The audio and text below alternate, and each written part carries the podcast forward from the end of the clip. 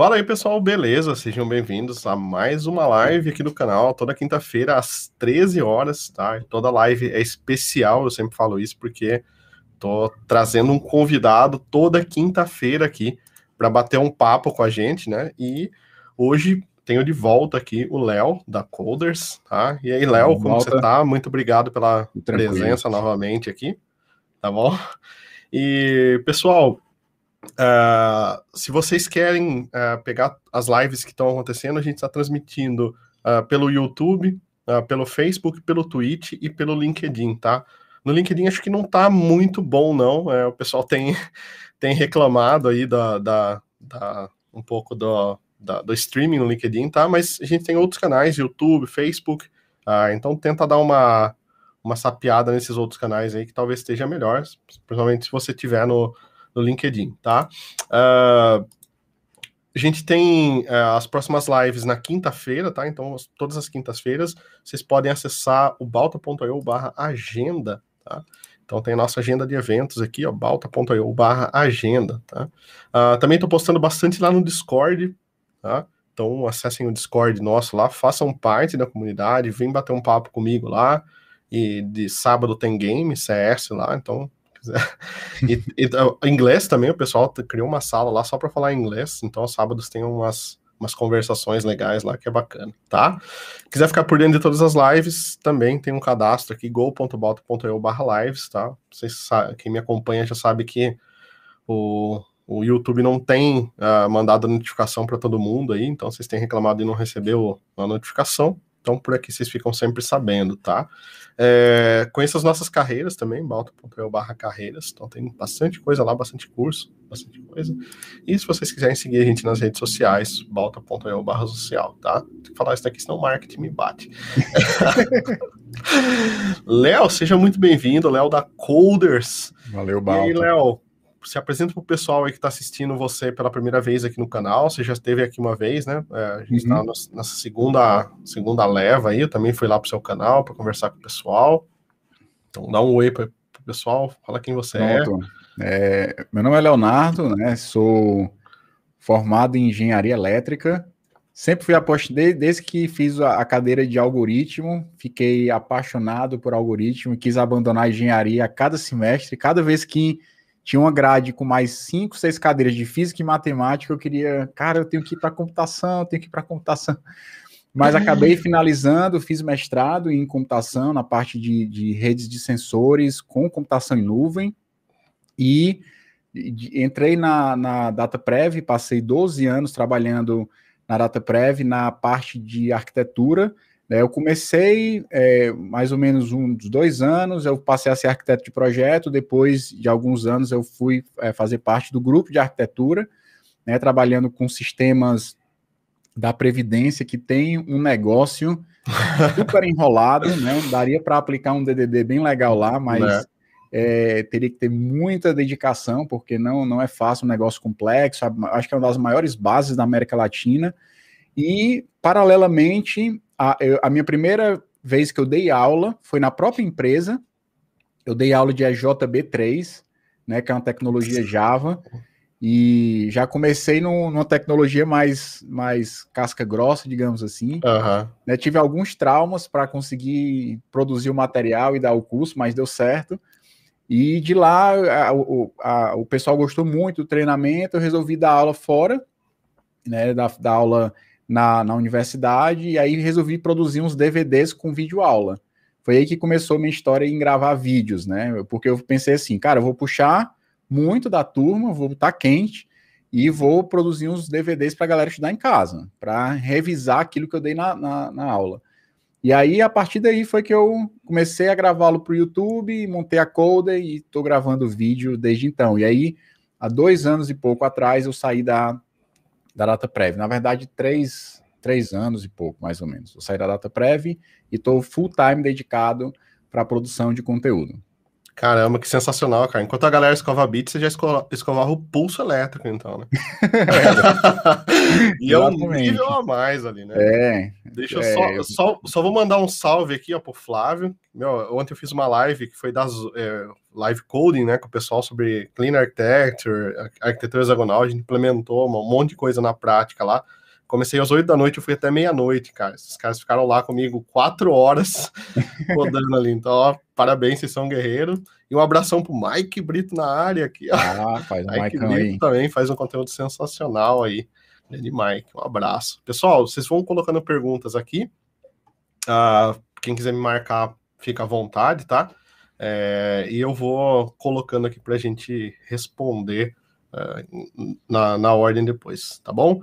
É, o tópico que a gente selecionou para falar aqui uh, é DDD, Solid, Clean Code, Clean Architecture, arquitetura hexagonal, arquitetura em cebola, né, o Onion Architecture, é, entre N outros pontos aí que são é, teoricamente mais complexos, né, que fogem um pouco da, do básico aí.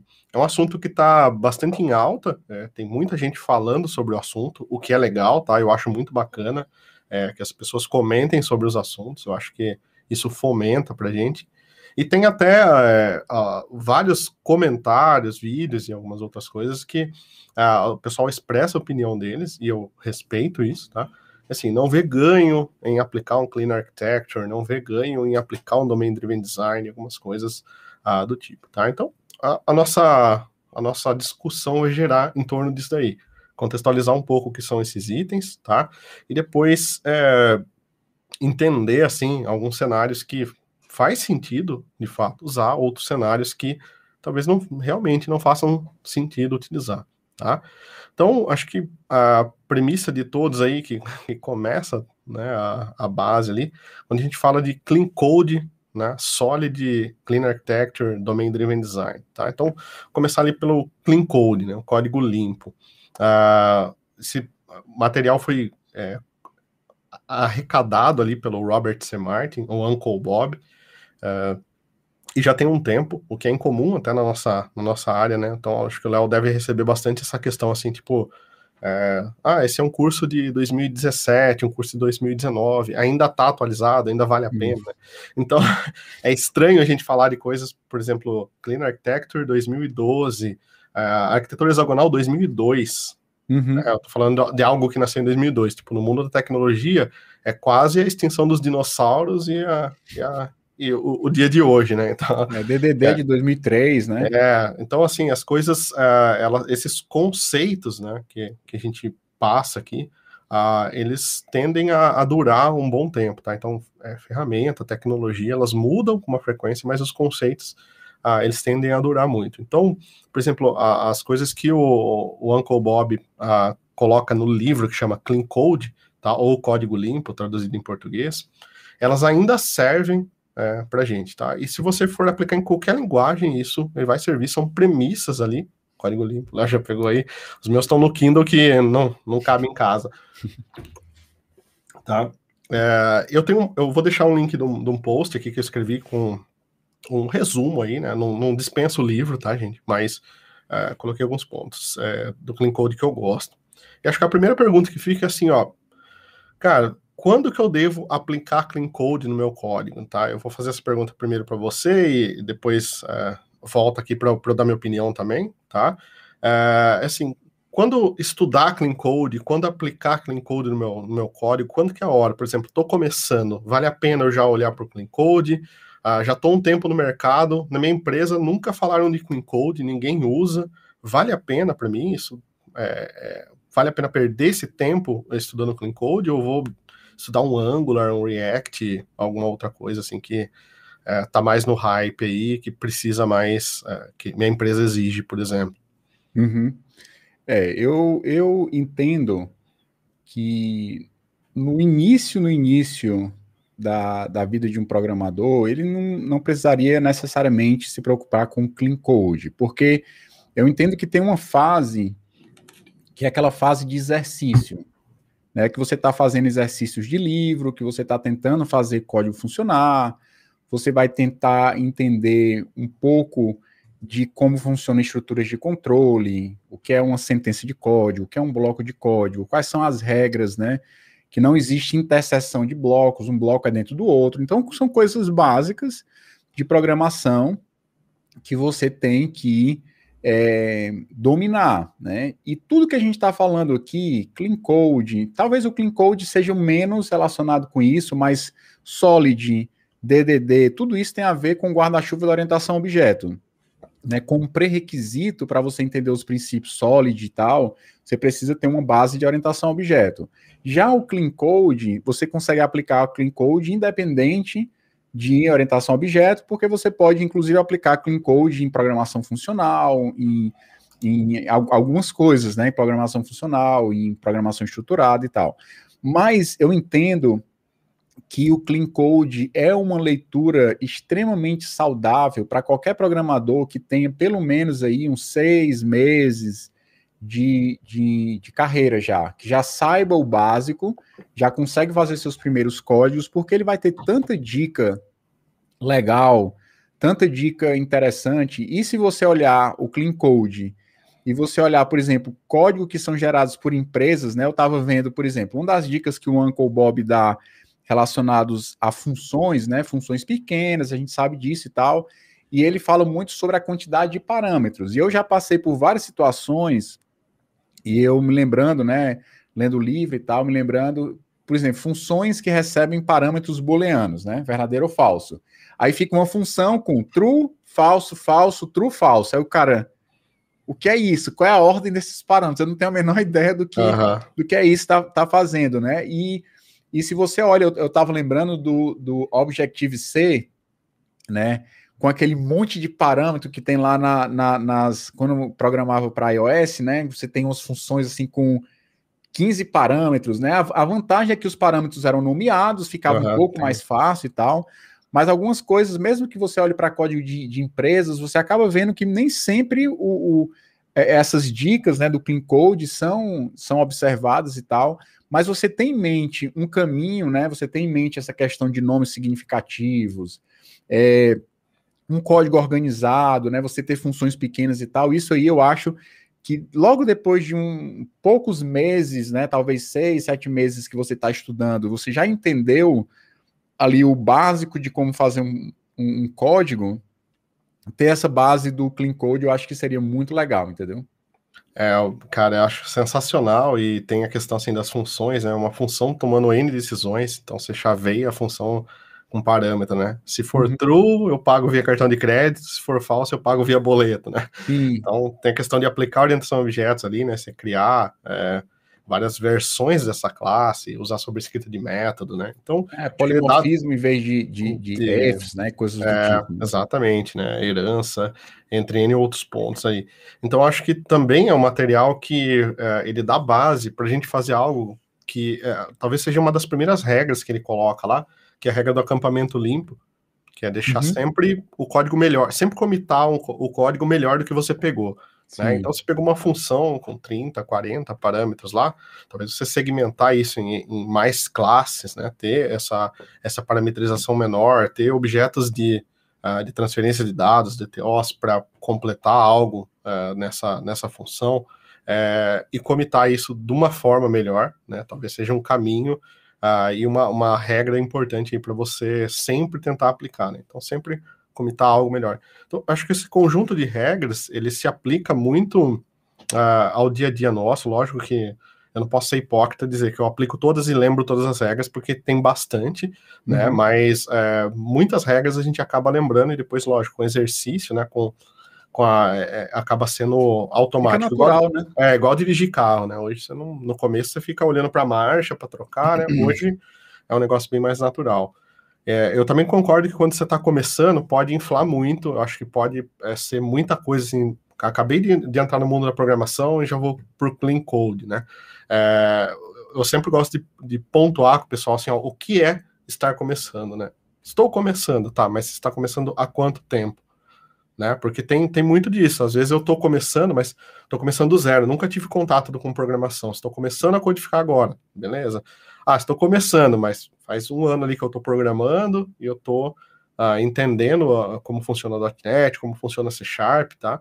Então é importante a gente olhar para isso também e saber que uh, esse início, ele não é, às vezes não é o mesmo para todos, né? Então, tá começando do zero, zero, zero, acho que focaria muito mais em entender uma linguagem de programação, saber o básico ali de linguagem de programação, estrutura de dados, né? E depois, a hora que entrasse para orientação a objetos ali, já poderia dar uma pincelada no clean code, né? E levar isso isso para frente. E, e para quem teve uma pergunta ali, qual que era a ordem, né, do, uh, do, deixa eu até colocar aqui, ó, a sequência de estudos, tá? O William Menezes perguntou assim, qual sequência de estudos seria? Solid, Clean Code, DDD e depois arquitetura, né? Então, uh, o Clean Code, uh, eles, nessa ordem, ele seria o primeiro. Na verdade, seria linguagem de programação, barra estrutura de uhum. É, normalmente, a gente aprende um SQL junto também, né? Um, um banco de dados ali, que faz parte. Uh, depois a gente passa para a parte da orientação a objetos uh, e eu colocaria o clean code ali.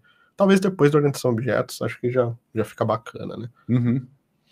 É, eu acho que um, é, é, eu até refazendo aí a minha resposta, essa questão dos seis meses é algo muito subjetivo. Então, tempo não é muito o que, o que deve ser medido, e sim, talvez, você tem alguns marcos de maturidade, porque o que é que acontece? Você pode passar seis meses estudando em casa, é uma coisa, estudando, ah, eu, eu trabalho oito horas e estudo à noite, uma hora, duas horas por dia. Outra coisa é você estar tá há seis meses dentro de uma empresa, trabalhando como estagiário oito horas por dia. Por mais que você não estude em casa, você passar oito horas trabalhando com aquilo, faz com que você já já sai, depois de seis meses, um programador bem melhor. Então, é, eu acho que o marco é você ter o básico de programação, porque hoje a gente vive numa, numa super exposição de informação, a gente assiste tudo em 3x, né? Eu já até, até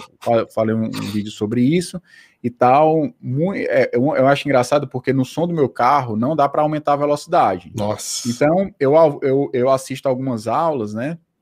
No som do carro e boto lá no YouTube, vou dirigindo, e aí eu disse assim, cara, eu tô conseguindo captar muito melhor do que no é. computador, exato, mesmo dirigindo, só porque tá no 1x, entendeu? Uhum. Então, e tem gente aí tentando aumentar a velocidade da live aqui, não dá, é, né? Não posso tentar falar em 2x, né? mas mas é, é, não é muita questão de tempo, mas quando você já entendeu a mecânica básica da linguagem, você consegue criar seus, seus primeiros códigos, consegue já criar suas funções, seus, seus arquivos e fazer alguma coisa um pouco mais rebuscada, eu acho que nesse momento eu acho que é legal você ter esses princípios né, de, de clean code. Uma coisa legal que eu estava lembrando aqui, eu não lembro exatamente, porque no, no, começo do livro, do clean code, tem várias definições do que é clean code, uhum. né? E uma delas diz, a, diz respeito, tipo assim, código limpo é um código que você olha para ele e vê que o cara se importa né? Que o cara tem cuidado com o código, né? Às vezes ele escreve mais, mas ele escreve mais só para tirar uma negação que vai deixar um if mais complicado. Perfeito. Ele cria o mesmo método, sendo que o é, tipo assim, is empty uh, is, is not empty, por exemplo, uhum. porque fica mais natural. Então, às vezes ele se importa ao ponto de deixar, às vezes escrever, escrever um pouco mais para deixar o código simples de entender, muito direto, é como se você olhasse para o código e pensasse, caramba, só tem essa forma aqui de fazer, é muito simples de, de entender, é, é fácil de, de, de, de analisar e entender o que está sendo feito, né? Tem até uma estatística que ele diz que você passa 10 vezes mais tempo lendo código do que escrevendo, né? Uhum. Então, é, é, é, eu acho que você tem que se importar, sabe? Teve uma época que eu estava conversando com um dos estagiários da, da Coder, na época era estagiário, hoje ele, ele já é funcionário, e, eu, e ele tinha muito problema de formatação de código, isso me irritava. Uhum. Né? Tipo assim, chegava o código mal formatado, tinha hora que estava com quatro indentações, outra hora que tinha duas, tinha hora que estava duas chaves, uma do lado da outra embaixo, mal formatado, e eu ficava pegando o pé e eu fiquei pensando, poxa, será que eu sou chato? Eu não, às vezes não estava nem lembrando de clean code, né? Ah. Mas é um dos tópicos que ele também fala sobre formatação de código, você ter um código bem formatado, até porque isso atrapalha também na hora de você comitar um formato de um jeito, outro formato do outro. E é um cara comita de um jeito, outro comita de outro. Aí tem um monte de mudança só por conta de formatação, né? Então, são dicas pequenas que para um cara que já tem uma, uma, certa base não é tão complicado de entender né, e de aplicar como é por às vezes é fácil de entender e é difícil de aplicar. Exato. Por exemplo, nomes significativos é praticamente dar nome a um filho, né? Às é, vezes cara, eu, eu, mesmo às vezes mudo o nome de uma coisa cinco, seis vezes dentro uhum. do mesmo dia, entendeu? Então, às vezes, é, é, se importar ao ponto de você mudar até você. Não, cara, agora esse é o nome que eu quero para essa função aqui. Está dizendo exatamente o que ela faz, entendeu? Então, se importar tem muito a ver com essa questão de você escrever um código limpo. Eu bato muito na tecla da questão da, da cultura, né? Que o cultura, assim, definição que eu tenho é aquilo que você faz mesmo quando tudo está pegando fogo né? Então uhum. você tem a cultura de fazer aquilo, você sempre faz, é um hábito, uhum. é algo que você executa ali, né? É, o pessoal até me zoa, às vezes, é, já teve vários vídeos que eu gravei que é uma demo básica, eu vou lá e removo os using, né, do, do .NET que não estão não estão sendo não estão sendo utilizados ali dentro, tá? Então, tem uma funçãozinha lá que chama remove using, ele limpa, né, todas as importações de, do que não precisa ali. Que não faz diferença nenhuma, porque o assembly já faz isso na, na hora de compilar ali. Mas assim, eu tiro porque é, é tipo, eu falo pra galera que é o toque, entendeu? Falo assim, ah, você tem o toque, eu falo, criem esses tipos de toque que são bons, né? Uhum. formatar o código, identar, né? É, essas coisas são, são toques que são, são bons, né? Então você fica ali, você, você cria esse hábito. Uh, em relação a nomes, também é outra, é uma outra coisa assim que eu também tenho esse costume de refatorar as coisas é, com, com frequência, tá?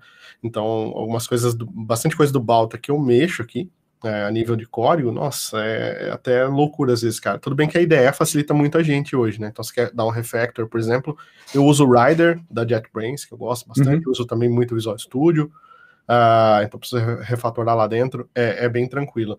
Mas na questão de nome, muitas vezes, cara, você começa com o nome, daí você tá ali, você deu um, você criou umas quatro, cinco classes, você começou a usar aquelas variáveis, você fala, nossa, mas já não faz tanto sentido ser esse nome, assim, né? Ou não faz tanto sentido estar tá nessa pasta, ou não faz tanto uhum. sentido.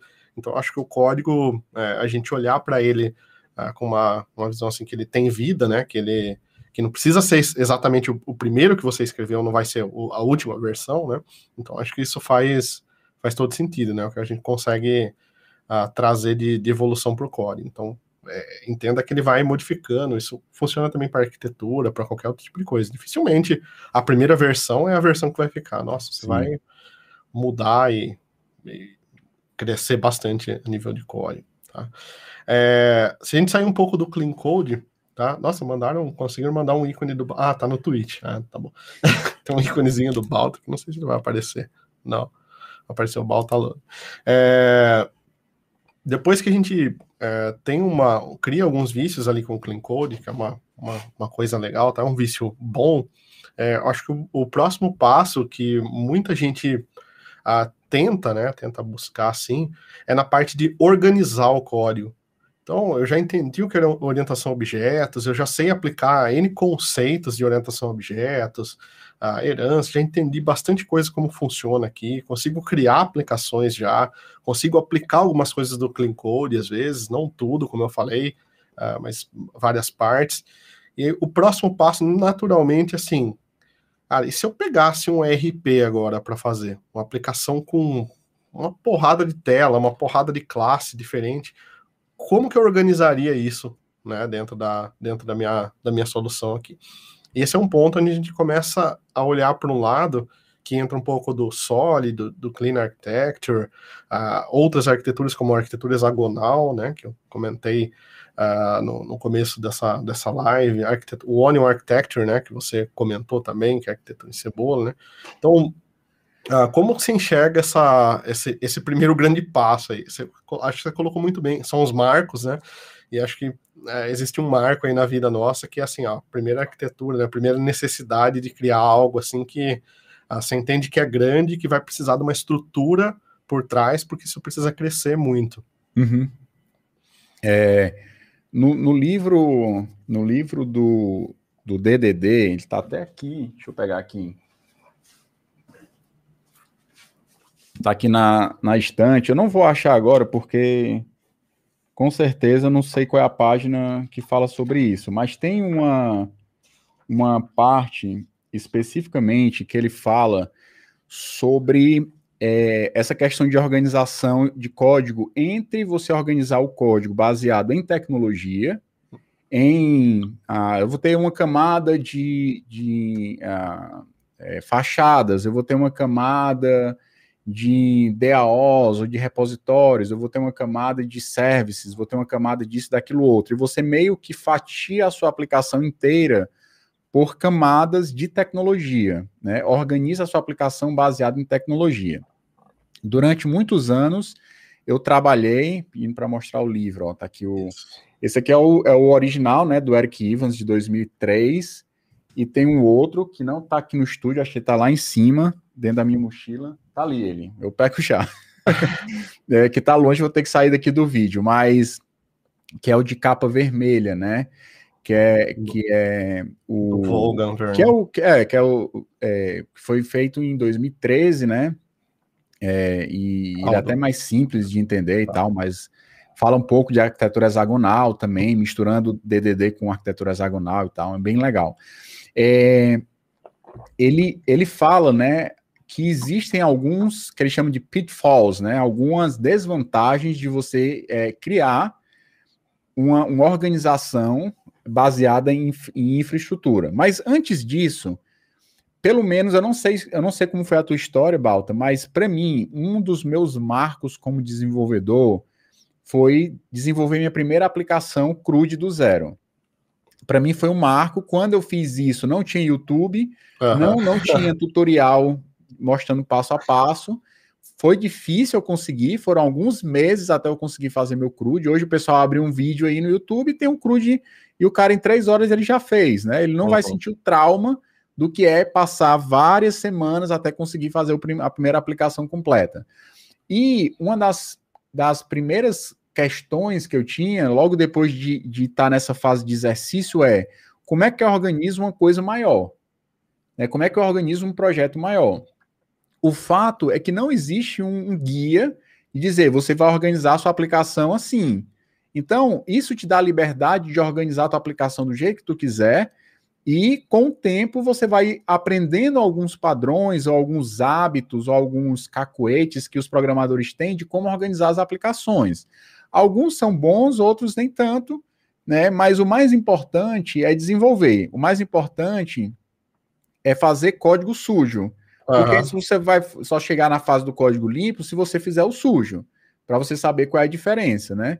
E às vezes pode ser até que não esteja tão sujo assim como você imaginava. Uhum. Mas o fato é que uma das dicas que eu achei legal é que, principalmente porque o DDD ele tem muito a ver com essa pegada de você entender o, o core domain, de você falar uma linguagem universal, a gente vai falar um pouco mais sobre isso na frente, mas é você organizar o seu RP, por exemplo, da mesma forma que se, se você tem um software que vai controlar a vida da empresa inteira, né, de ponta a ponta, RH, tudo que, que tem dentro da empresa, por que não organizar o software é, com pacotes que reflitam esse, é, essa, essas partes da empresa, os departamentos da empresa?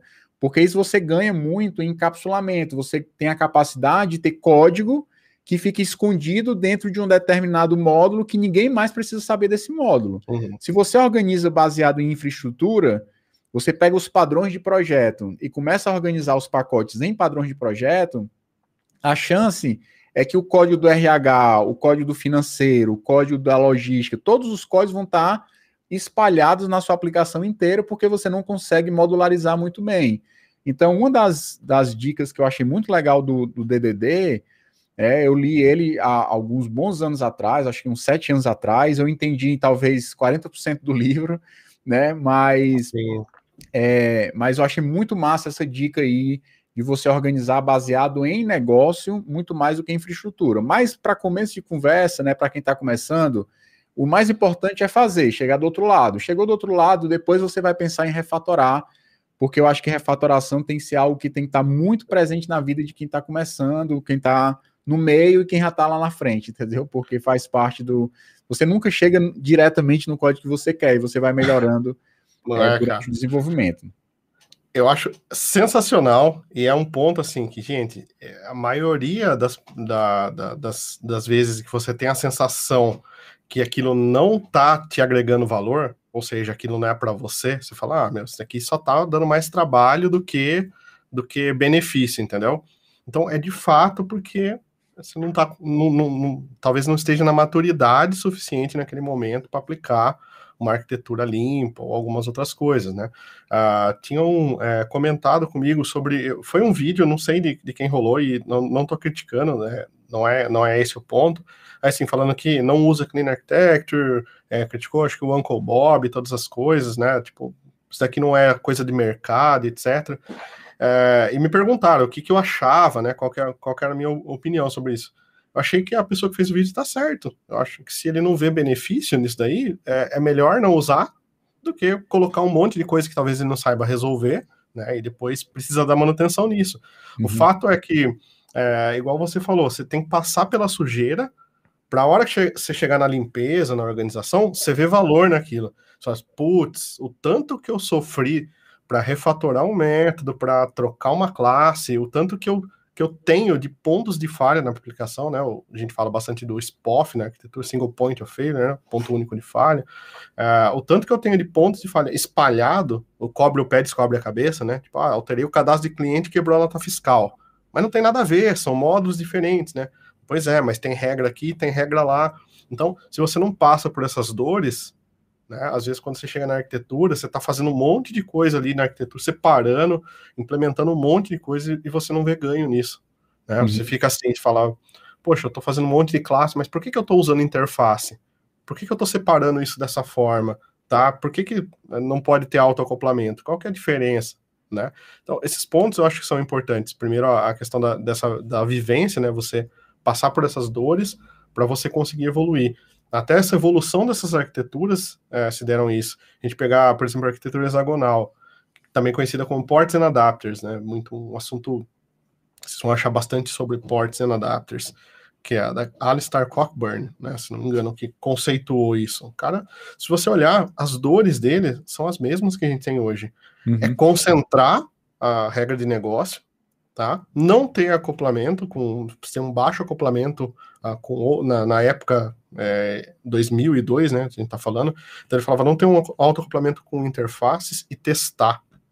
Entendeu? Um outro ponto de arquitetura também que, meu, a gente envolve toda essa parte de arquitetura para poder ter testes de unidade, tá? Para, de novo, você ter uma segurança. Eu tô copiando você, hein? Copiei você. Você que falou isso quando a gente tava em off-topic aqui, que os testes trazem segurança. Eu gostei e copiei. Eu dou o crédito pro Léo. É, eles trazem. É, para você ter essa confiança uh, em alterar o código e mexer isso. Depois, se você olhar para a arquitetura, uh, o Onion Architecture, arquitetura em camadas, você vai ver que é, é da hexagonal para a Onion Architecture tem muita coisa que a Onion se baseou na hexagonal, uhum. só que uhum. daí ele coloca um domínio, né? Então, o Jeffrey Palermo lá, ele colocou que o banco não é o centro, né? Então, ele descentralizou o banco, colocou o banco uhum. de lado numa uma camada de infraestrutura. Daí você olha para o Clean Architecture, ele também tem um desenho muito parecido do Onion, né? Só que ele tem o domínio, a aplicação, as entidades ali, ele tem o use cases, ele uhum. separa também o fluxo, uh, e ele também trata o banco como uma, uma algo que está na camada de infraestrutura, né?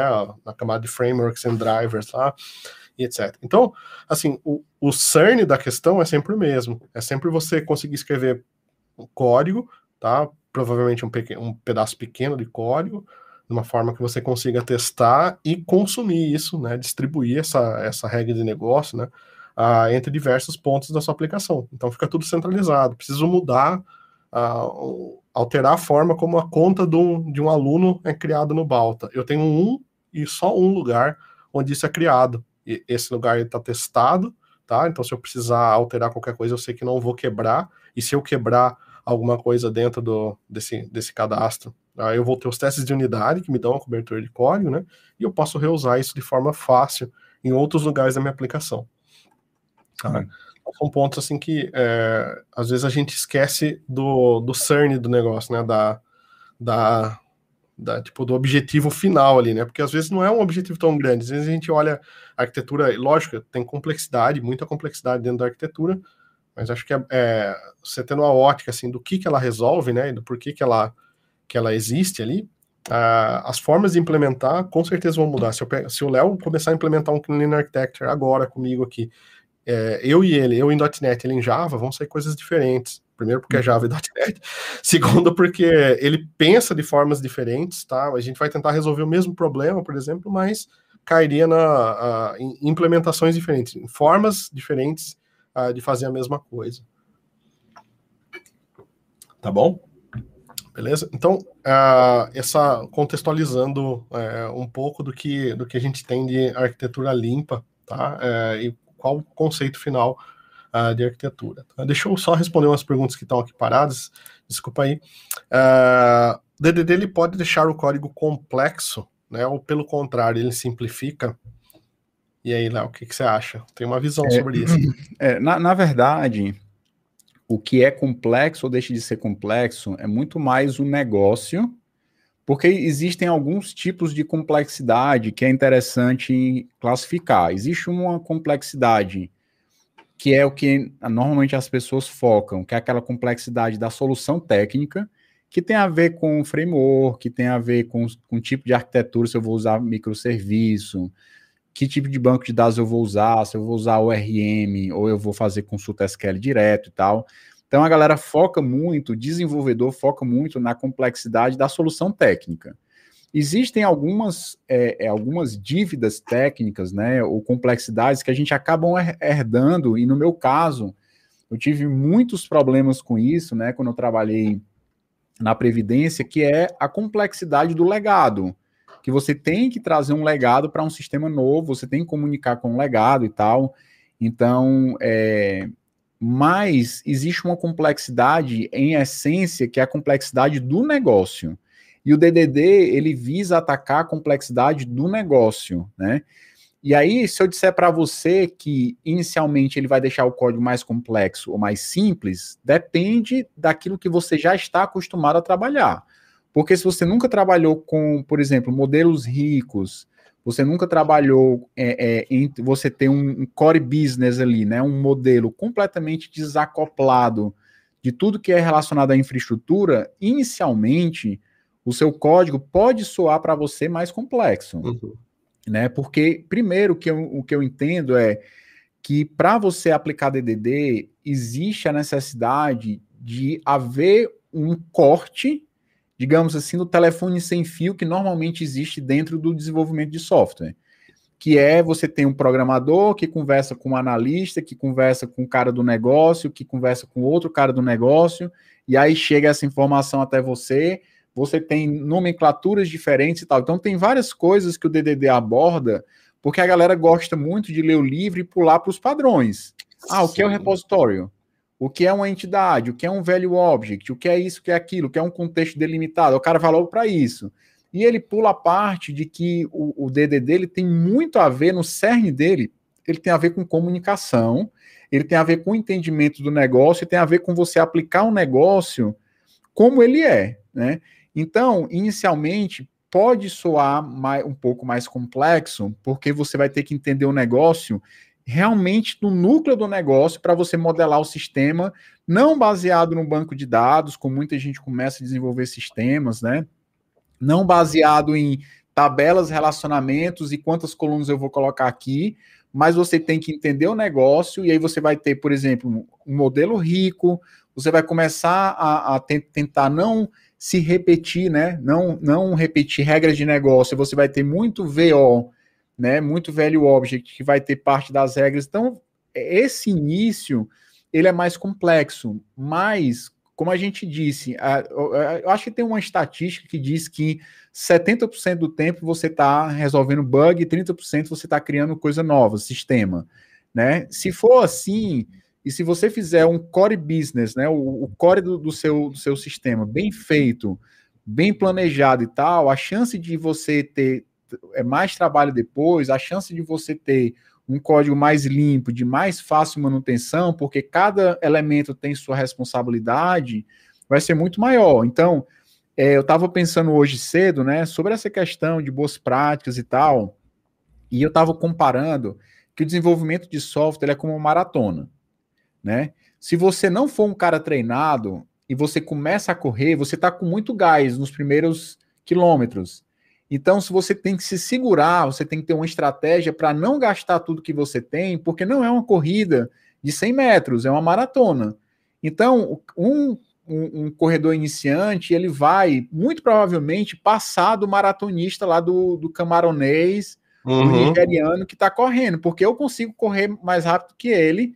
O cara corre a 20 km em média, dá para eu fazer um sprint de 50 metros e passar dele mas depois de 20 metros eu morro e ele vai passar uhum. de mim e uhum. vai terminar a maratona, entendeu? Então, o problema é que a gente, a gente quer esse, esse, esse, essa recompensa muito rápido. Então, a galera não está disposta a gastar tempo e parecer que o projeto está lento no começo, porque tem planejamento, tem entendimento do negócio, foi definido uma linguagem ubíqua e tal, para depois você colher, colher, colher os frutos.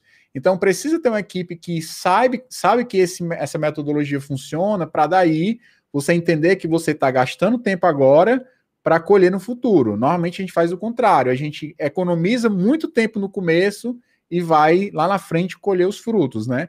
Então, se deixa mais complexo ou não, o que vai definir a complexidade é o negócio, e você vai simplesmente tentar refletir né, usando a própria orientação objeto, usando modularização, usando os princípios e os padrões do, do DDD, como você vai extrair esse negócio e criar um modelo desse negócio em software, né?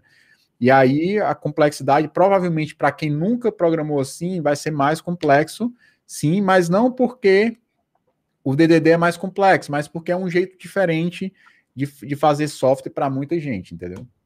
Bacana, e você comentou sobre a questão da comunicação, né? O, Evans coloca no livro dele sobre a linguagem ubíqua, né? Que acho que é, é um dos pilares do, do Domain Driven Design, então falar a mesma linguagem, né? Uh, entender de negócio, eu acho que é fundamental. Na verdade, não só pro, pro a gente fala muito de negócio por DDD, né? Falar, ah, você tem que conhecer do negócio. Na verdade, eu acho que você tem que conhecer do negócio sempre, porque eu acho que é difícil você conseguir entregar valor na empresa que você está trabalhando sem conhecer de negócio. Às vezes você faz uma tela linda, maravilhosa, que faz XPTO, só que não era aquilo que a empresa precisava naquele momento. Né? Daí fica aquela sensação, eu trabalho muito e acham que eu trabalho pouco, né? Então, a gente passa por isso é, eventualmente, tá? Ah, o Breverton colocou aqui o link para um, um curso que eu fiz já há um tempo, é gratuito, tá, gente? Chama Criando Domínios Ricos, ah, então vale muito a pena também dar uma olhada lá. Uh, e o CRUD, né? Também eu separei aqui para falar sobre o CRUD, que é o Create, Read, Update, Delete, tá? Então tem até uma, tem uma live minha com o Ademar que a gente falou bastante sobre esses conceitos de domínio, né? E o Ademar fala uma frase que, assim, é tipo, a telinha de menu do sistema lá não vale nada, entendeu? Tipo, cadastro de categoria, cadastro de unidade de medida. Ah, então, meio que você não vai, uh, você não vai usar coisas complexas para resolver esse tipo de situação, entendeu? Esse, esse CRUD, né? Uh, create, Read, Update, Delete. Então, uh, acho que completando a questão da complexidade, né? É, a capa do livro é tratando a complexidade do software, né, a complexidade do seu negócio no coração do software, né? Então, é para olhar para essa complexidade uh, direto para o software. Isso exige, obviamente, que além da gente uh, saber uh, bem é, orientação a objetos ou qualquer outra ferramenta que você use aí, né, para resolver problemas via código, é, saber conhecer do negócio também, tá? Então, é, isso, é, a gente tem esse pé, assim, no, no, que a gente chama de domain expert, né, o expert de domínio, né, que é conhecer é, bastante do, do, do, negócio como um todo também, é, é fundamental. E acreditem, assim, é, eu já passei, por exemplo, eu trabalhei um, um um bom tempo, assim, tipo, uns, fiquei uns quatro anos no mesmo projeto, uh, onde eu trabalhava muito com petróleo, extração, distribuição e refinamento de petróleo. É, então, assim, eu conhecia do negócio, tá? Então, é, faz uma diferença, você consegue entregar muito mais valor, entender muito melhor as coisas. Quando você sai e vai para outra empresa, que tem um outro core business, tá? Eu, eu saí e fui para outra empresa que era do mesmo ramo, só que eu fui trabalhar com outras coisas. Eu fui trabalhar com a parte aduaneira, alguma, é um, mesmo dentro da mesma empresa, é um, é um core business totalmente diferente, entendeu? Uhum. Então, é um domínio diferente, é, são necessidades diferentes. Então, você tem que meio que dar um reset. Lógico que daí você traz toda a bagagem de experiência de mercado que você tem, né? Você já meio que sabe lidar com as pessoas, já sabe um pouco como conversar. Mas, de fato, você tem que meu, fazer o processo de novo. Você tem que sentar lá com quem sabe do negócio, entender a dor dele, o que, que ele passa, trazer isso para a regra, né, para depois conseguir resolver, né? Então, é, é um processo que ele vai executar sempre, só que eu, eu não considero como começar do zero, porque eu acho que você vai aprendendo a extrair isso das pessoas, você vai aprendendo a falar mais de negócio e menos de código com elas, né? Porque é uma outra coisa que a gente tende muito. É, eu sou técnico e eu me empolgo muito com código. Então, às vezes, a pessoa está falando e eu estou pensando na, na classe, na herança, e que que eu vou, uhum. como que eu vou fazer ali. Tá? Então, meio que você tem que desligar essa chave, entender mais do negócio, entender como o negócio funciona, para depois dar uma solução é, para isso, né? É, oh, essa daqui já foi, perdão. Meu chat fica resetando aqui, às vezes ele sobe. Nossa, gente, tem bastante coisa. Uh, TDD também é uma coisa que me falam muito, né? O Test Driven Development, né? Uh, nota que Domain Driven Design, Test Driven Development, tá, gente? Então, é, você pode chegar em abordagens de ter domínios ricos, complexos, uh, começando pelos testes, test, test Driven uh, Development, por exemplo, tá? Então, nada impede disso acontecer. Então, acho que um, na verdade, complementa o outro aí. É, é uma abordagem diferente de você fazer as coisas. É, o, o Hernandi o Hernani colocou aí um comentário dizendo que eu tô com cara de sono, né? Ô, louco! e, e, e, eu tava conversando com o Balta aqui, né? Eu, eu, nas últimas três semanas, participei aqui de uma mudança de casa, né? Mudança de cidade, embora seja perto, mas mudou tudo, né? Então eu tô, tô um pouco cansado aqui. Ah, não é, obrigado. Mas tô bem acordado, viu? Tô bem acordado. Tá bom, ó quanto tempo, mas quantos anos codando, tentando praticar clean code, mas a política do cliente é dirt code, pastelaria, tá? Putz, isso é uma coisa que acontece, é raro, mas acontece com frequência, né? É, então, é, só, cara, essa talvez seja uma, um dos maiores desafios que a gente tem hoje, que é conseguir aplicar as coisas que a gente entende como boas práticas e como bom dentro da empresa. Tá? Isso é um desafio, por quê? Porque é um desafio que muitas vezes move cultura. Cultura é muito difícil de mudar. Tá? Ferramental, todas essas coisas você muda com facilidade. Cultura é difícil.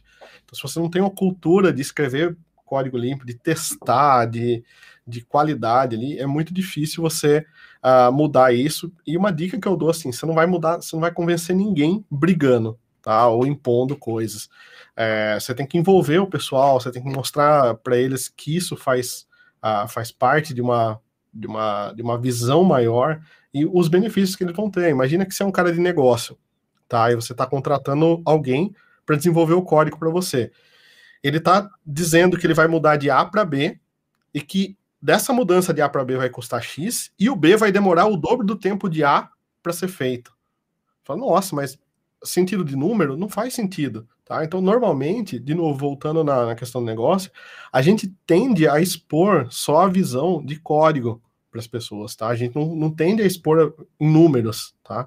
Então você chega lá e você fala assim, ah, vamos, precisamos é, colocar um clean code para poder ter testes de unidade e testar de uma forma, tá? E daí vai burocratizar, vai deixar mais, vai ser mais lento porque te, testes tomam tempo. Lógico que toma tempo, você tem que escrever mais testes, mas qual que é o benefício disso, tá? É igual pagar seguro de carro. Você paga seguro de carro? Você fala, mas seu carro já foi roubado? Não, mas se roubarem, o que que acontece, entendeu? É a mesma coisa, tá? Então, a mesma relação. Mas eu acho que quando você conhece do negócio, novamente, e consegue expor isso em números pro pessoal, eu acho que a história muda, tá? A maioria dos clientes, é, eu faço consultoria desde 2015, 16 mais ou menos, tá?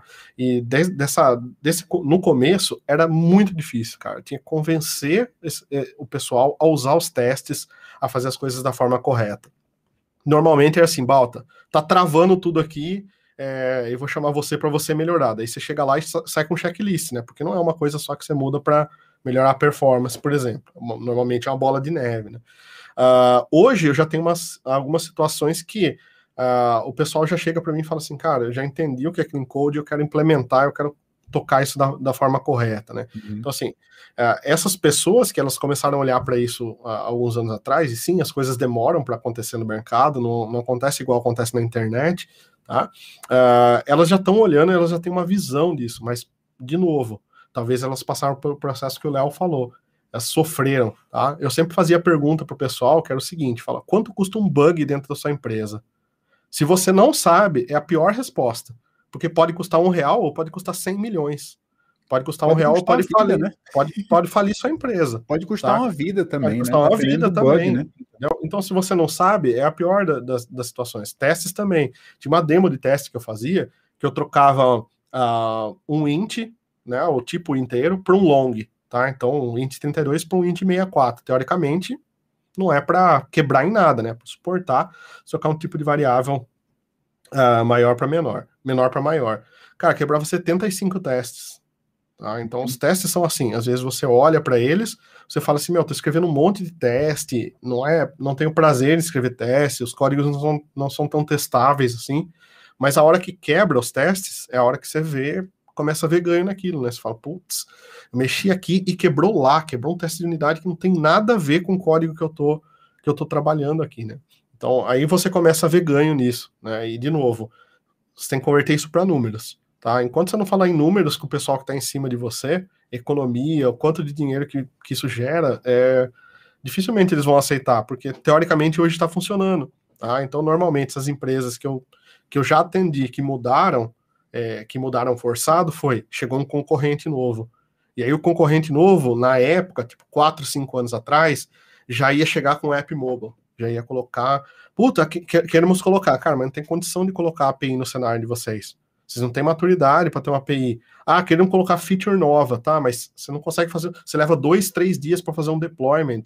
Você não tem uma esteira de DevOps, você não tem uma cultura de agilidade. As coisas não acontecem no, no, no seu cenário igual dos outros, né? Então, tudo isso a empresa tem que entender para amadurecer. Existem medidas de mercado que a, gente classifica a, a, empresa através do quão rápido ela consegue colocar uh, um deployment em produção.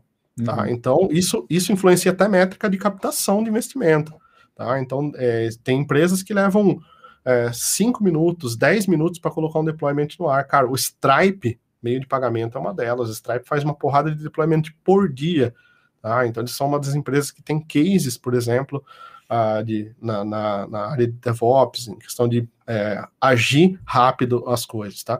Mas isso envolve toda uma cultura por trás, novamente. Então, não é já passei por vários cenários onde falaram assim: ah, queremos domain driven design e quer deixar o desenvolvimento mais rápido. Cara, chegamos lá, uh, implanta uh, a esteira de DevOps, deixa tudo automatizado. Só que quando um bug chega, até o bug chegar no desenvolvedor leva três semanas, porque tem que classificar, tem que documentar, tem que alterar a documentação. Você entendeu? Então a agilidade é só da porta do desenvolvimento para dentro. Da porta uhum. para fora não tinha agilidade. Então, resolveu o problema? Não. Tá? Então, assim, levava quatro semanas para sair uma feature nova, hoje leva três e meia. Tá? Que essa meia é o time que, de, de desenvolvimento que reduziu, mas todo o outro processo continua igual. Todo o uhum. processo para documentar, para envolver pessoas, fazer aquilo. Então, é, é, mudança de cultura, né? Essas coisas é, é muito complicado. Tem um comentário aqui que eu achei bem interessante do Alan Freitas, né? Ele colocou aqui os dois centavos de contribuição dele e falou o seguinte, ó. Solid e Clean Code é algo que o dev precisa aplicar independente de onde está. Agora, DDD e arquitetura limpa, aí depende da cultura do projeto barra cliente. É, e eu concordo com, com ele, né? Alguém. É, é porque a gente tem que é, entender que não necessariamente a gente vai conseguir mudar a realidade do projeto inteiro, mas a gente pode seguir essa, essa máxima aí do escoteiro, né, que o Balta citou, que é, se você chegou num canto e acampou, quando você sair, deixe o local mais limpo do que você encontrou, né, melhor do que você encontrou. E aí, alguém colocou lá no começo um comentário, tipo assim, int A igual a 3, né, ou seja, uma variável A que tem um número mágico 3 lá, que ninguém sabe o que é, e aí você pode, não, 3 é o status cancelado. Você pode criar uma constante, status cancelado, e, e substituir o 3 por uma constante. Você pode trocar a variável A por status, porque naquele contexto tá, faz sentido ser status do produto e tal. E aí, sempre que você mexer num código, você pode dar os seus dois centavos aí, como o Alan fez, de contribuição, aplicando princípios, né, bons nomes. É, você, vamos supor, você pega um, um código de duas mil linhas. Você não necessariamente precisa matar o código de duas mil linhas e transformar ele em várias funções pequenas fazendo um, dia só.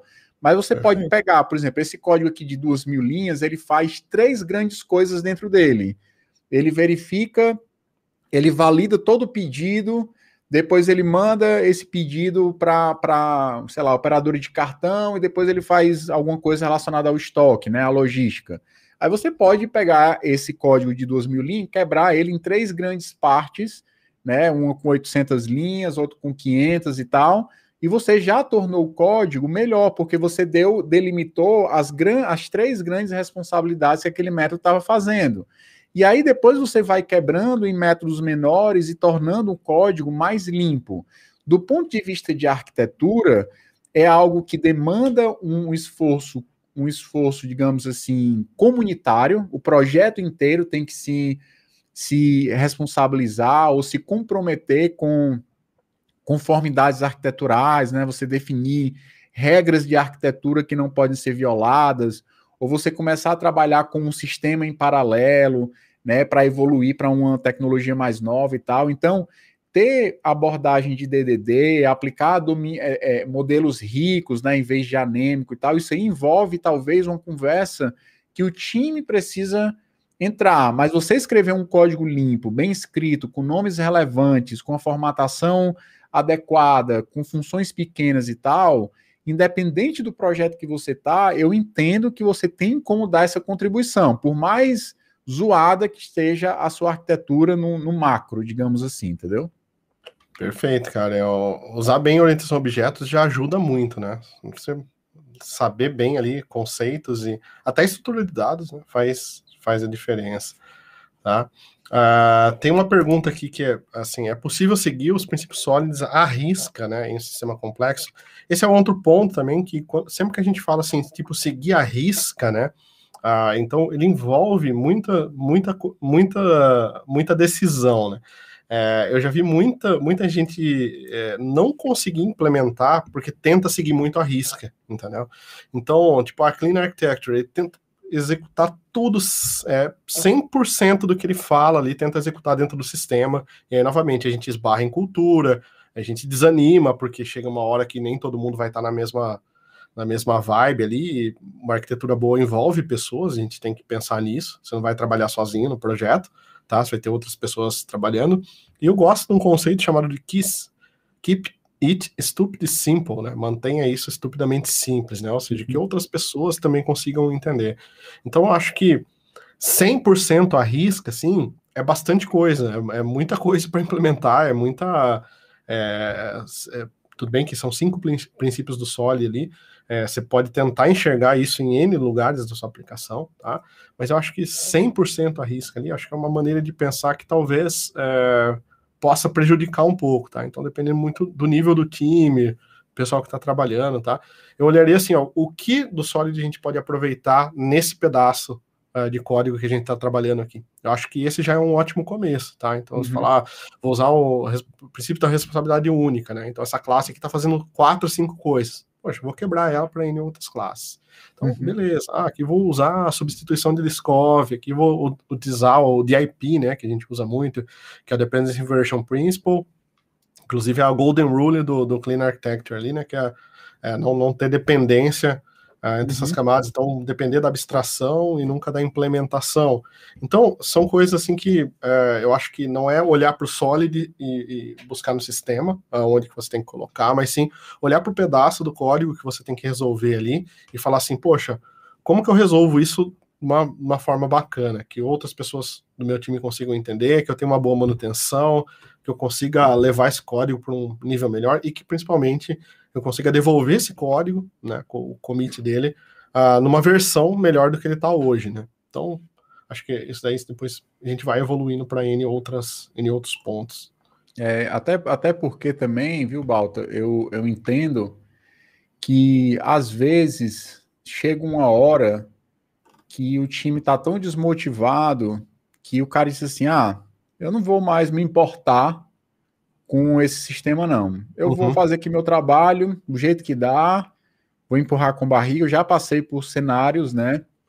De, é, é, que, que, o time estava desmotivado por conta das, das tecnologias a, a, adotadas, por conta de complexidades do legado e complexidades da solução e mudanças do cliente.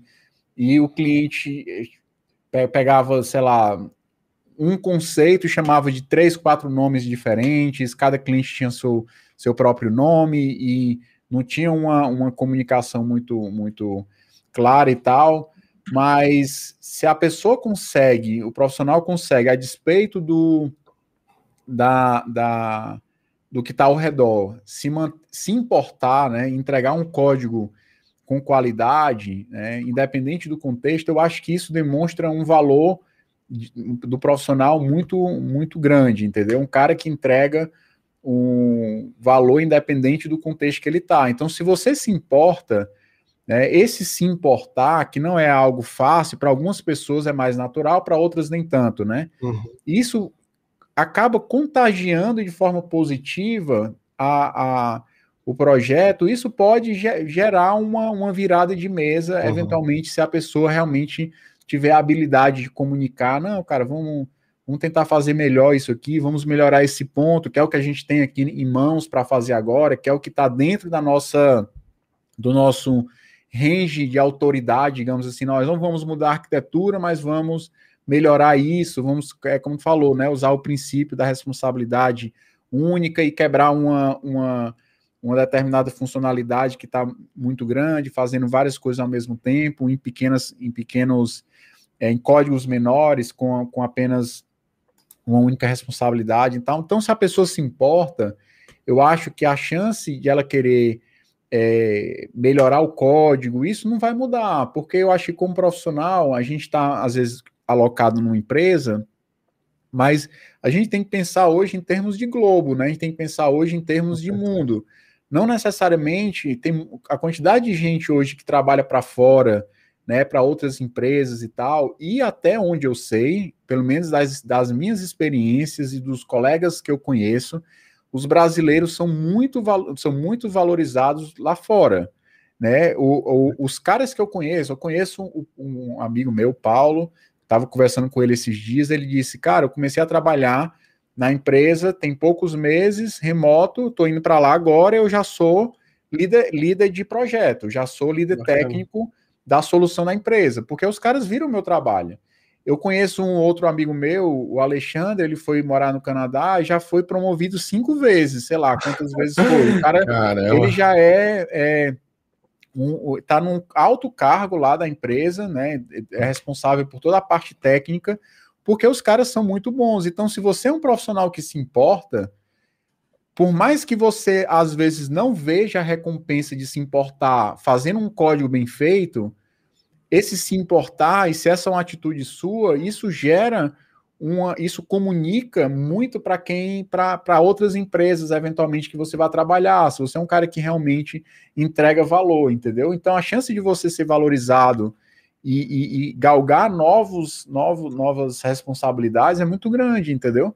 Então, acho que se importar é algo que, que se importar é, mesmo diante de, um, de um, uma cultura não muito boa, dentro de um código que não está muito bom, ainda assim você tenta entregar o seu melhor, tenta deixar o, o, o, acampamento mais limpo e melhor do que você encontrou, entendeu?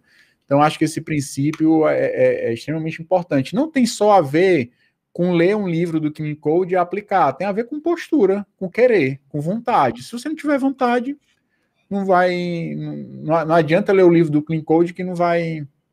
É, você pode mudar uma coisa ou outra, mas você não vai gerar talvez um impacto tão significativo como poderia gerar, entendeu? Perfeito. E acho que a palavra que eu tiro disso tudo é o contagiar, né? Acho que os bons exemplos contagiam, assim como os ma maus exemplos também. Né? Acho que isso é muito bacana. Mais uma pergunta só, gente, não vai dar tempo de responder tudo aqui, que já são duas da tarde. É... Obrigado pelo superchat, Alfredo, valeu. Ele fala: Júniors e plenos definindo arquitetura é um problema, né? É... Projetos mais sensíveis, acho que com certeza. Projetos que não, não tem, tipo, ah, um sitezinho para um evento, alguma coisa mais básica assim. Não vejo problema nenhum, até porque a gente tem que dar oportunidade para o pessoal que está que quer ser arquiteto um dia, agora a gente tem um cargo chamado arquiteto de software, tá? Que é justamente para isso, né? Justamente para se responsabilizar por esse tipo de coisa. Quando um júnior pleno faz isso, entendo que ele vai fazer com a maior vontade do mundo, mas, obviamente, ele é júnior, ele é pleno, ele não tem tanta experiência, ele não viveu tantas coisas assim ainda, então talvez ele não tenha passado por N cenários que ele precisa passar, né? Não tava, como a gente chama aí, vacinado, né? É, para estar tá nessa. para carregar esse fardo ainda, tá? Que, na minha opinião, para assinar arquiteto de software ali, meu, tem que ter bagagem, hein? tem que uhum. ter bagagem, é igual engenheiro de software, algumas coisas assim, é, haja bagagem, é muita uhum. coisa. Tá. Mas uma coisa que eu acho que eu acho legal, Walter, é a pessoa é, no seu laboratório em casa, porque pelo menos uma coisa que me acompanhou a vida toda, né? Eu sempre fiz muitos projetos em casa. Muitos projetos falidos, né? Que não, não foram para frente, né? Alguns foram, né? Alguns eu usei é, durante anos, alguns ficaram ali no 30% do escopo e, está até hoje lá no, no GitHub, né? Uhum. Esperando eu completar mas é, no seu laboratório em casa, você não tem nenhum tipo de, de, de chefe te aperreando, né, um chefe lá te, te, te é, criando um prazo, você não tem que, que, que, propor um projeto viável financeiramente, né, você tem outras preocupações, né? E o cara botou aí, até para não ser um arquiteto de PowerPoint, né? É. Mas é exatamente a partir do momento que você cria um laboratório em casa adequado, que você começa a aplicar o Clean Architecture, ou Onion Architecture, ou, o Solid, princípios do Solid, em projetos pequenos, isso te dá uma bagagem incrível, entendeu? Você conseguir pegar dentro da, do seu momento livre, você tira um dia lá para para jogar, né? Jogar LOL, sei lá o que, a galera tá jogando. Uhum né? Tira um dia para você é, é, é, jogar, mas também tira um dia para você fazer seus projetos e aplicar esses princípios né, em casa, onde não tem ninguém te, te pressionando, você tem a capacidade de errar, de mostrar o teu código para outras pessoas, porque é valorante, né? Tá, o, o, Gino dando toque. É, tem um cara lá na, na, empresa que é bom de valorante. E aí é, é, e, e, aí, a partir do momento que você, no seu laboratório, você consegue aplicar e você tem a, a, a, Porque uma coisa é você ler o livro, outra coisa é você pegar o que está lá no livro, beleza, como é que eu vou transformar isso em prática? Porque às vezes o livro não te dá o código pronto, entendeu? Aí você vai analisar o repositório do GitHub de outras pessoas, aí tu vai olhar, cara, tá meio estranho isso aqui, não tô gostando, vou fazer minha versão aqui. Aí você faz, aí você vê, caramba, as coisas por exemplo, uma sensação que eu tenho, que eu tive, né, quando eu comecei a aplicar modelos ricos, é que parece que as coisas funcionam automaticamente. entendeu? Porque, tipo assim, quando eu chamo lá os meus modelos, tipo assim, eu só deixo entidades que estão, que, que são consistentes. Então, se ela for inconsistente, já dá uma exceção e já não cria a entidade. Ou seja, não preciso já me preocupar que aquela entidade precisa estar válida, porque se ela está instanciada é porque ela é válida. E aí você começa a perceber algumas coisas, caramba, isso aqui está funcionando já automaticamente. No final, eu posso simplesmente mandar persistir, porque eu sei que se está instanciado, está tudo ok. Uhum. Entendeu? Então, algumas coisas interessantes você vai experimentando, e isso não dá para esperar na empresa, porque às vezes. Que cortou o áudio, será? Acho que seu áudio tá sem áudio. Coitado. Acho que caiu o áudio. Tranquilo. É, só complementando também esse ponto, deixa eu ver se ele vai demorar aqui, pessoal. É, acho, acho totalmente plausível. Voltou? Voltou, voltou, voltou. Desculpa aí. Vai, vai lá. Tá, não, é. O que eu estava dizendo é que muitas vezes o cara não vai conseguir esperar a empresa dar condições para ele experimentar determinadas coisas. Exatamente. Né? Então, se ele. Alô, mãe. é, é, então, é exatamente isso. No laboratório em, é, em, casa, é que ele vai ter capacidade de experimentar tudo isso, de entender realmente os benefícios, né, os trade-offs, né, ou seja, o, o peso de decisão arquitetural, qual é a vantagem, qual é a desvantagem, para daí foi a descarregou aqui o, a bateria do microfone. E aí o fato é que é, tendo esse laboratório bem feito, você vai aprender muita coisa e você tem com maior autoridade, com maior, é, é, é, com maior embasamento, propor mudanças para a sua empresa, entendeu? E não querer aplicar num projeto que tem chefe, que tem escopo, que tem grana envolvido, que tem cliente perturbando, coisas que eventualmente você não, não testou no seu laboratório, entendeu? Uhum. Porque é legal. O, o, o, o Uncle Bob. Ixi, não, caiu de novo.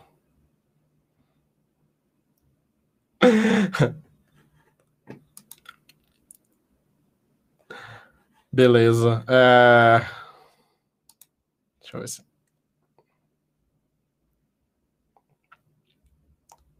Ao vivo é isso aí, gente. Ao vivo. Foi? Voltou? Voltou, voltou. Pois é, o, o, o, gravador tá, tá desligando aqui, não sei porquê, senão eu vou colocar no microfone do Mac. Vai ficar bem pior, mas.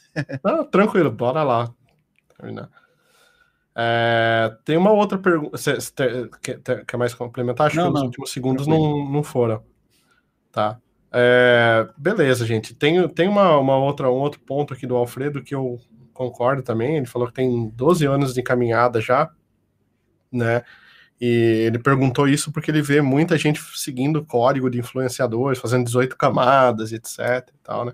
Então, realmente, gente, tem que fazer sentido. Então, não é porque o Balta propôs, o Léo propôs, que é o melhor caminho para vocês seguirem, né? Então, acho que a mensagem por trás de qualquer código, pelo menos que eu faço de demo, é conceito, tá? É que vocês entendam o conceito.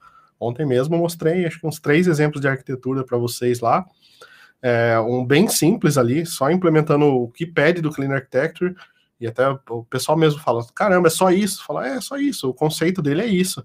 Ah, mas eu vi implementação com mediator, com um monte de outra coisa, precisa de tudo isso? Depende, né? Depende do seu projeto, então são invertentes, enfim. É, mostrei também algumas coisas bem mais complexas, que daí quando você, você chega num nível de complexidade, cara, que é, é muito difícil para um júnior conseguir entender aquilo e, e, começar naquela arquitetura, entendeu? Então, N coisas que a gente tem que ponderar como arquiteto, que também cai no, um fardo sobre a gente, que você desenhar a arquitetura mais linda, bonita do mundo e não, ninguém, não ter braço para para implementar, e esse é o nosso maior gap hoje, tá? Então, está o maior gap de projeto que eu tenho em cliente hoje é não ter mão de obra. O cliente tem projeto para fazer, mas não tem pessoas ah, para trabalhar, tá? Então, é uma coisa que a gente tem que pensar também. Pessoal, agradeço demais vocês. Tem, tem mais perguntas aqui, mas eu não, não vou conseguir. Já é 2 e 12 já. A gente precisa fechar aqui. Estou tentando manter uma hora sempre essas lives aqui, mas sobra assunto para a gente falar muito mais. É, trazer o Léo mais vezes aqui para debater. Vi que vocês gostaram bastante. E também. Uh, bora lá para o nosso Discord, pauta.io barra Discord, vou deixar aí no chat uh, o link, tá? A gente uh, continua de lado aí, tá bom? Léo, quer deixar sua mensagem final aí? Pronto, eu vou estar tá falando aqui com o microfone do, do, do Mac, porque eu vou estar tá só desligando, ah, né? Tranquilo. Mas é, só para dar uma mensagem final e tem a ver com, com esse comentário que tu colocou por último, né? Na minha visão, o principal pra, padrão de projeto que existe é a simplicidade. Né? Quando você escreve um código simples, é muito difícil um código simples que funciona e que tem uma performance aceitável, né? né? É muito difícil você combater um código simples, um código que você consegue entender ele olhando de uma forma, olhando para ele, você entendendo de forma clara. Então, é, o, esses princípios né, vão te ajudar, em via de regra, eles estão apontando para que você gere códigos simples, com responsabilidades únicas, né, códigos que são é, é, fechados para modificação e abertos para serem estendidos e tal, são princípios que você vai aprendendo, mas o mais importante é realmente, como disse lá esse último comentário, que a gente possa é, é, usar aquilo que faz sentido, não simplesmente ficar copiando coisas que outras pessoas falaram. Daí a importância do laboratório em casa, né, para você experimentar as coisas, você testar, e a partir dessa experiência você vai conseguir, por exemplo, chegar às suas próprias conclusões. Cara, para esse projeto, usar uma, um modelo anêmico faz mais sentido, por isso, por isso, por isso. Para esse projeto, faz mais sentido usar um modelo rico. E aí você ir tomando suas decisões em cima de conhecimento, em cima de experimentações que você fez. Daí, muito legal esse comentário aí, né, que a gente tenha cuidado para não estar tá seguindo simplesmente porque as pessoas estão falando, mas que a gente possa entender, que a gente possa ser crítico e aplicar quando a gente entender que faz sentido. Perfeito. Muito obrigado, Léo. Valeu demais pela sua participação, cara. Agradeço aí. Sei que você está na correria aí, parou tudo para atender a gente. Muito bacana, tá? Então, muito feliz. Pessoal, também agradeço muito vocês que tiveram aqui. Tinha 340 e poucas pessoas, bastante gente com uma quinta tarde, tá? Não deixem de acompanhar nossa agenda de eventos, balta.eu agenda, então tem tudo lá. É, vocês vão encontrar uh, os próximos eventos que a gente vai fazer. Semana que vem eu vou trazer uma recrutadora para a gente bater um papo, tá? Então a gente vai entender mais sobre o processo de recrutamento e seleção é, com a Gabriele da Beta Learning. Então vai ser uma live bem bacana também, se vocês estão é, buscando outras posições no mercado ou iniciar no mercado, vale muito a pena. Se vocês quiserem receber as nossas lives, go.balta.io barra lives, tá? Só se cadastrar lá, eu já mando todos os eventos, vai receber um e-mail ah, quando a gente estiver ao vivo, tá? Também não deixa de conhecer nossas carreiras, então, muito do que a gente falou aqui, arquitetura, também driven design, é, a gente tem lá, então a gente tem uma carreira bem completa de .NET, vai do básico até essa parte de domínios ricos, CQRS, um monte de outras coisas. E quer seguir a gente nas redes sociais, balta.io barra social, tá bom? Mais uma vez, Léo, brigadão, cara, muito, valeu demais mesmo, segunda vez que a gente tá junto aí, terceira, na verdade, né, foi uma, duas aqui, uma lá, uhum. tá? e espero que a gente consiga fazer mais aí, acho que o pessoal gostou bastante, tá bom? Então, um abraço, pessoal.